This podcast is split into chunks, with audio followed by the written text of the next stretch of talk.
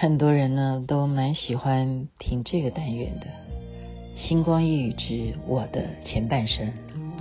这绿岛像一只船，在原野里摇摇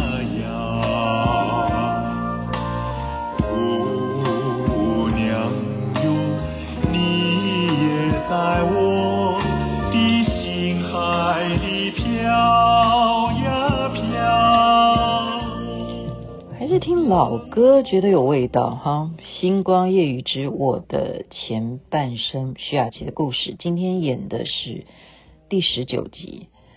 很多人还是对我在做电视的部分是很有兴趣，想要了解的，不妨就多说说吧。连环炮，记得上回呢，我讲到中国小姐。但是大家应该也有印象的话，跟我们一样都是五年级、四年级、三年级以下的，呵呵，就明白了。中国小姐之外，还有一个非常红的，叫做《中国电视史》。这个单元也是来源自王伟忠。那那时候刚好加上很厉害的编剧侯文燕。我们为什么会有这个原因啊？应该这样讲吧。芳芳那时候有中国小姐，另外一位主持人碰狗啊，我们都是尊敬碰狗，我们要叫碰狗，大家就知道碰狗指的就是蹦恰恰。他曾经也给他试过很多很多的单元啊，但是碰狗就是个好人，那他都是很配合我们，我们还希望能够再针对他好不好，给他设计一点符合他的部分。那王伟忠呢，就有这样子第一集的构想啊。那第一集是怎么样的情况呢？就是不用讲话的啊。那时候芳芳很会讲嘛。那我们把董恰恰塑造是，他不用讲话，他只要跟着王伟忠的 OS 表演就好了。举例说是怎么样的？他就好比穿成像当年的谢雷啦、青山那样子，就是古时候嘛，那叫古时候。应该叫做就是，呃，三零四零年代那时候的电视上面会出现的人，好比像猫王一样啊，就是喇叭裤，然后那种飞机头，好，就是早期我们在电视节目上面会看到这些歌手呢，呃，歌星呢，他们的穿着，男生是怎么样？那那时候你想想看啊，碰过的相貌。如果他是个飞机头，对不对？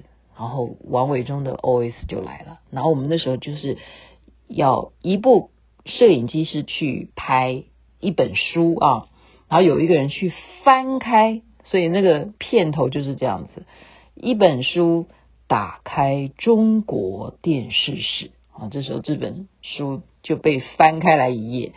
今天要跟您讲的就是。歌星篇，好，举例这样讲，王伟忠就是讲，那歌星篇我们就导播就会来，摄影机就会带到碰过了，对不对？就刚刚从脚上开始演起了，他都不用讲话，就是王伟忠帮他讲，想当年那个时候的歌星，他的裤子一定要在下摆的地方可以扫地一般的大小尺寸，哈。就举例这样子演，然后慢慢的镜头再往上，他的裤管哈是这样子，我们来看他的腰围啊，他的腰身，然后再往上看，哇，就吓到，因为看到碰狗的脸，完了这一集碰狗会被打我，啊，就是就是这样子去形容形容电视史啊，就是整个台湾的发展。啊，我们当看到电视自己可以制作节目的时候，看到啊，我们呈现出来的这些歌星，他们是什么样子？我们就先从这第一集开始演，就是有一个好不用讲话的演出，完全就靠先有剧本。然后伟忠也厉害啊，他就是看着 monitor 啊，你要知道他不是完完整整死死板板的按照剧本来念，因为他比方说。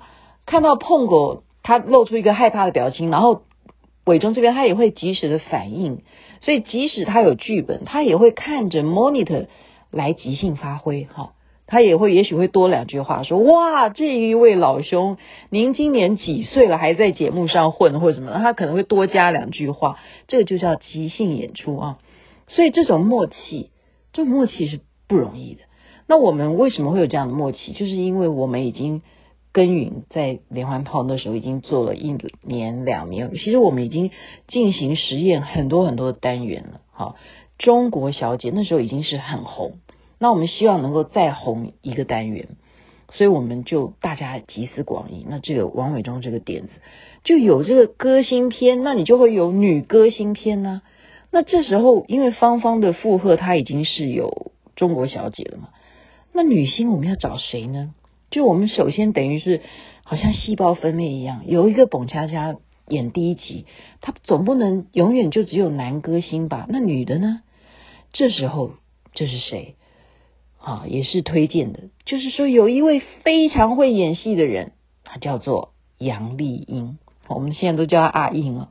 杨丽英在我们当年是非常这个成功的，就是舞台剧的演员。就李国修一直推崇他，说他的戏真的是非常非常的棒啊！讲讲到李国修，我也是非常有感情。李国修、顾宝明都等于像我的师傅一样。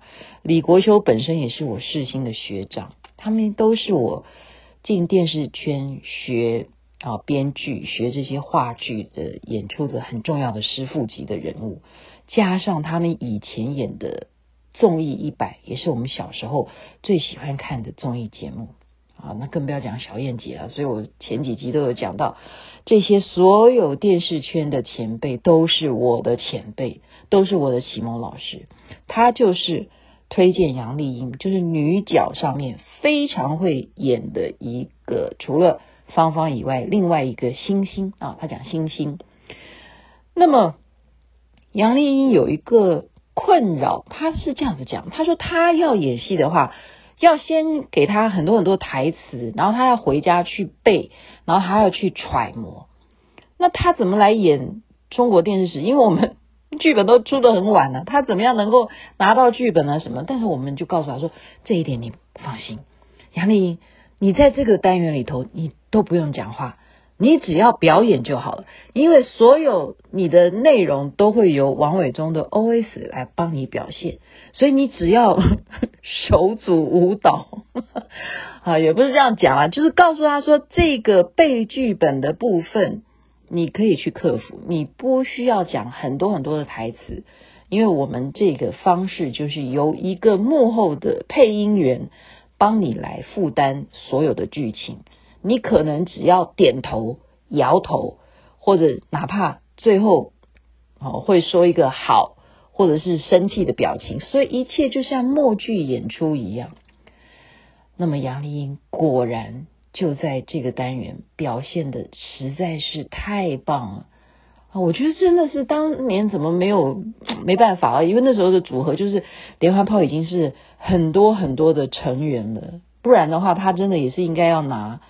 最佳表演嘛，好像没有这个单元哈，就综艺节目是最佳主持人奖，对，他没有综艺节目最佳表演奖，但我觉得真的杨丽英是可以拿这个奖的。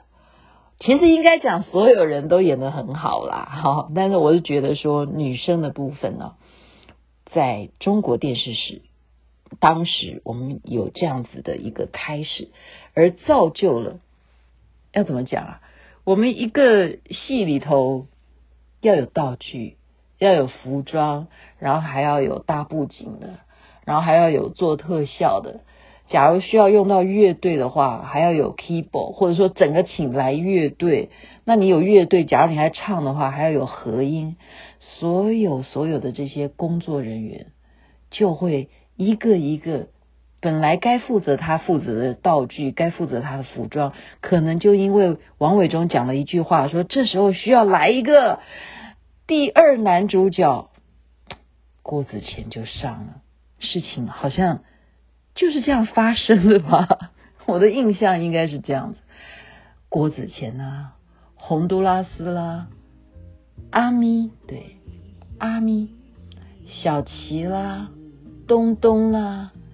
九孔啦，阿健啦，还有包括姐姐啊，姐姐指的是谁？谢金燕，还有好多好多啊！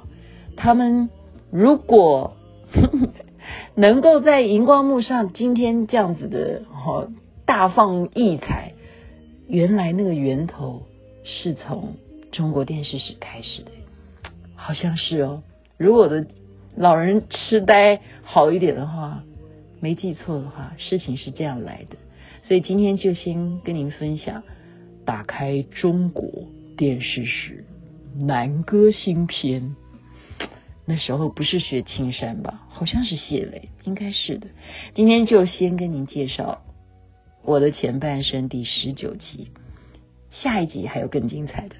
在我窗前唱光芒，我低头静。